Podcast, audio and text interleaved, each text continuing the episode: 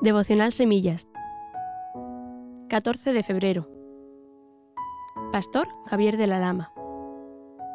Caminando con él. Cuando veáis el arca del pacto, marcharéis en pos de ella, por cuanto no habéis pasado antes de ahora por este camino. Pero entre vosotros y ella haya distancia, no os acercaréis a ella. Josué 3 del 2 al 4. En primer lugar, quiero señalar que ahora tenemos el privilegio de acercarnos hasta el mismo trono de Dios. Pero en este pasaje de Josué hay principios y enseñanzas válidas para nuestras vidas. Todos sabemos que el arca del Señor es figura de Cristo. Y así como Israel fue animado a seguir al arca, también nosotros debimos seguir al Señor, luz que brilla y alumbra en medio de este mundo y hermano mayor nuestro. Dos lecciones importantes quiero resaltar en este devocional. 1 caminando tras el arca. Ante todo, diferenciaremos entre la manifestación física y la presencia de Dios. El arca era la imagen, figura, de la presencia de Dios en medio de su pueblo. Levíticos 16, 2. Números 10 del 33 al 36. Pero no era Dios. Por eso, cuando el arca se trasladó a Sion, el rey David pudo decir que Jehová moraba allí. Salmo 9:11. De hecho, el arca podía estar presente, pero no estar Dios con ellos. Primera de Samuel 4, 10 y 11. O al contrario, como sucedió con David mientras era perseguido con Saúl. Son muchos los creyentes cada vez más desorientados en esta vida, debido a las experiencias y sensaciones conocidas, aunque no coincidan con la verdad revelada. Por esta causa, se vuelven a soluciones, métodos y programas no bíblicos en busca de respuestas espirituales que solo en la palabra pueden ser halladas. Jesús dijo, Esta es la vida eterna, que te conozcan a ti, el único Dios verdadero, y a Jesucristo, a quien has enviado. Juan 17:3. Dios es personal y conocerle implica una relación con una persona.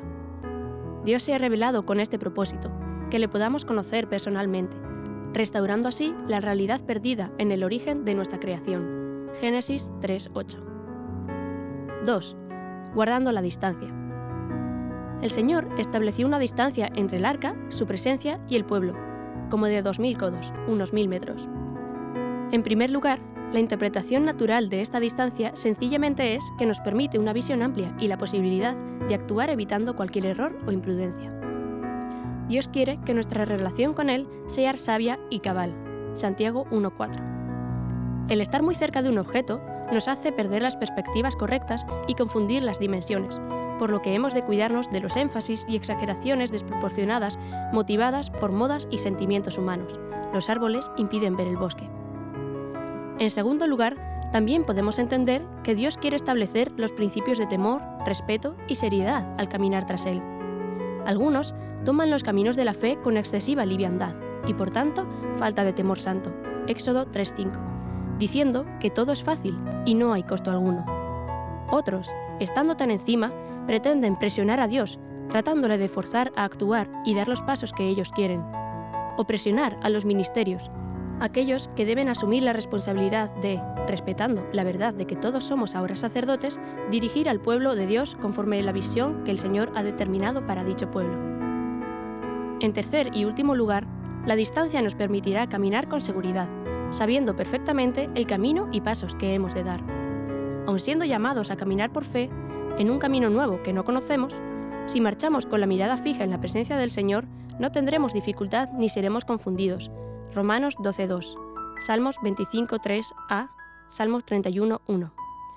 Como pueblo del Señor, hemos de prestar atención a los movimientos de nuestro Dios, del arca, desde el lugar en el que nos encontremos, entendiendo que no son las circunstancias las que deben de condicionar nuestras decisiones, sino la actitud de obediencia al Señor.